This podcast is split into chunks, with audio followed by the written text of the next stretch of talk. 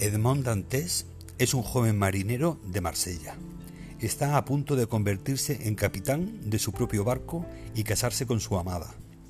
Pero algunos enemigos rencorosos provocan su detención y lo condenan a prisión perpetua. Luego, el único compañero de Edmond en prisión le revela su plan secreto de fuga y una carta con instrucciones de riquezas ocultas en la isla de Montecristo. Aquel misterioso tesoro le permitirá a Edmond financiar el sueño de crearse una nueva identidad, el enigmático y poderoso Conde de Montecristo. En esta novela Alejandro Dumas emplea todos los elementos del drama, el suspenso, la intriga, el amor, la venganza, la aventura apasionante y el triunfo del bien sobre el mal, que contribuyen el irresistible atractivo de esta historia clásica y atemporal. Hola chicos y chicas, pues soy José del Club Gorky y hoy eh, vuelvo con un, clásico literario maravilloso que me ha encantado, que es El, Conde de Montecristo, la mejor novela eh, de Alejandro Dumas, el padre. Bueno, se trata de una novela dramática de aventuras de 1444 páginas, escrito en 1844 y clásico del autor de Los Tres Mosqueteros. Como digo, es considerada como la mejor obra del autor y fue editada en 18 entregas durante dos años, con un éxito asombroso.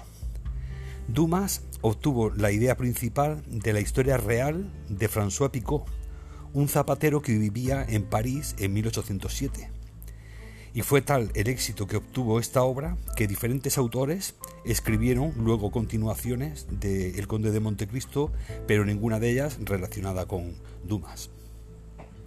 He necesitado 15 días para leer esta obra maestra y es sorprendente cómo eh, no deseaba que terminara. Ha sido tan rico el desarrollo de personajes y tan bien escrito que es como si ya los conociera y quisiera seguir recorriendo sus aventuras.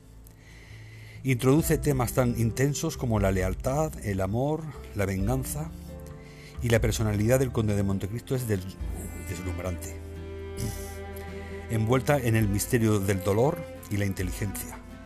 En resumen, una de las mejores obras que he leído hasta el momento. Y no solo os la recomiendo, sino que no podéis morir sin leerla. Le he dado en Goodreads un 5 de 5, por supuesto. Dumas obtuvo la idea principal, como os decía, de una historia real que encontró en las memorias de un hombre llamado Jacques Peuchet. Peuchet eh, contaba la historia de un zapatero eh, llamado François Picot que vivía en París en 1807 y Picot se comprometió con una mujer rica. Eh, pero cuatro amigos celosos le acusaron falsamente de ser un espía de Inglaterra. Fue encarcelado durante siete años. Durante su encarcelamiento, un compañero de prisión moribundo le legó un tesoro escondido en Milán. Cuando Picot eh, fue liberado en 1814, tomó posesión del tesoro, volvió bajo otro nombre a París y dedicó 10 años a trazar su, eh, e-, exitosa eh, venganza contra sus antiguos amigos. También se cree que el protagonista de la obra fue ideado por Dumas en honor a su padre, quien había sido el primer general de raza negra en Francia. Como curiosidad, es destacable el abundante empleo y buen manejo del incipiente derecho mercantil capitalista de la época, a lo largo de la compleja trama financiera que envuelve la venganza, eh, sobre todo sobre el banquero Danglars, uno de los personajes enemigos de, de Edmond. Dumas se influenció de las mil y una noches, utilizando incluso el alias de Simbad el Marino.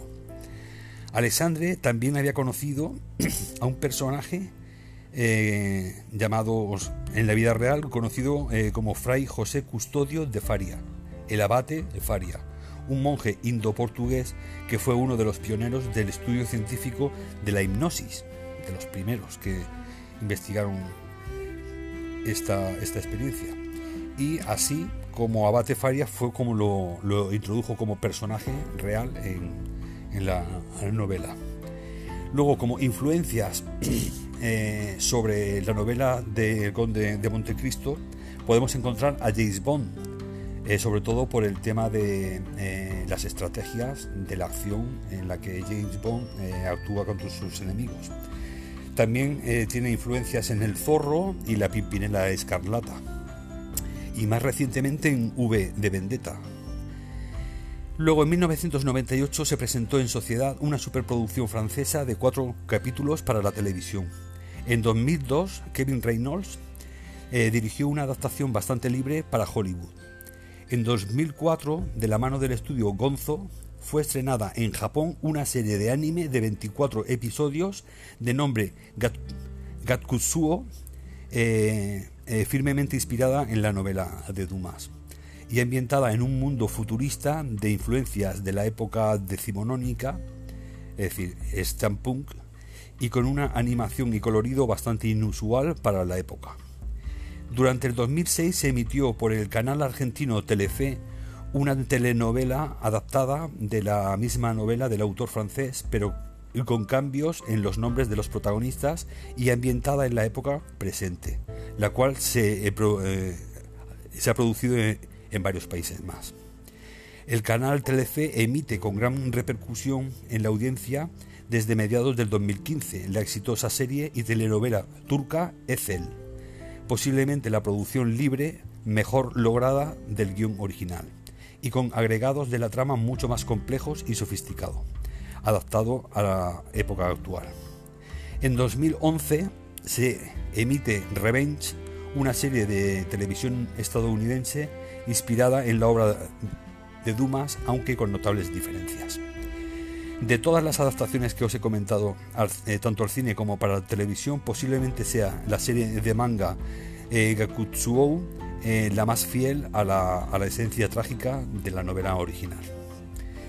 En fin, en resumidas cuentas, creo que se trata de una, de una novela maravillosa, un clásico que es, que es imperdonable que no os lo leáis, puesto que es un pasapáginas. O sea, no, no temáis a las 1444 páginas porque eh, quizá la única pequeña eh, complicación que podéis tener es toda la trama de personajes y la relación que existe entre ellos. Pero si desde un principio sabéis quién es cuál, porque luego adoptan lógicamente nuevos apellidos según sus, según sus títulos nobiliarios, eh, dentro de la sociedad aristocrática francesa, en París, si vosotros controláis mm, quién es quién, desde un principio, antes de que, antes de que Edmond entre en, la cárcel y después, cuando salga como el conde de Montecristo, si vais controlando todo ese pequeño entramado y las relaciones que existen entre ellos, no vais a tener ningún problema a la hora de engancharos a esta novela. Y ya os dijo, mm, la vais a leer como un pasapáginas porque es mm, mm, cuando os acostumbráis a leer a Dumas es súper actual, es decir, es súper sencillo y súper ameno el lenguaje que utiliza. Y por lo tanto vais a disfrutar de una de las, para mí, una de las mejores novelas de aventuras y quizá la mejor novela de, venganza que se haya escrito jamás.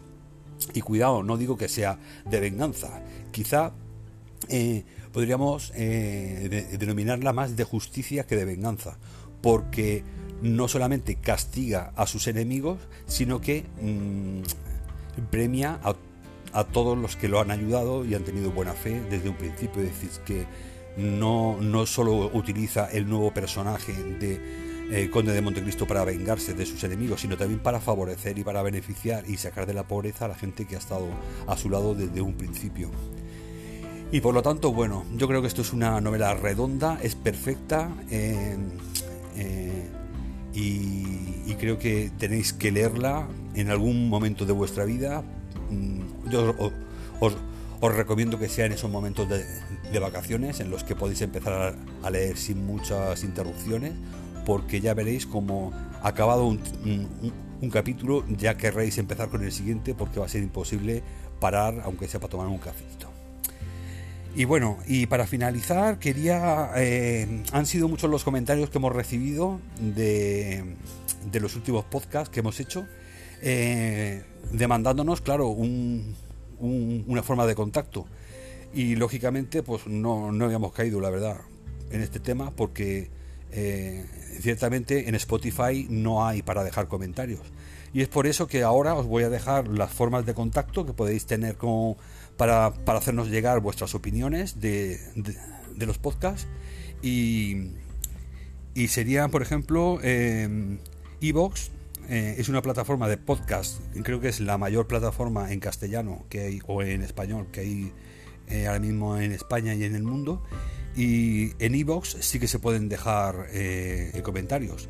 Entonces, o bien nos dejéis los comentarios en la plataforma iVoox, o bien si escucháis este podcast por Spotify, podéis dejarnos vuestras, vuestros comentarios en un correo electrónico que se apuntaros el reloj parado todo junto, el reloj parado arroba gmail.com.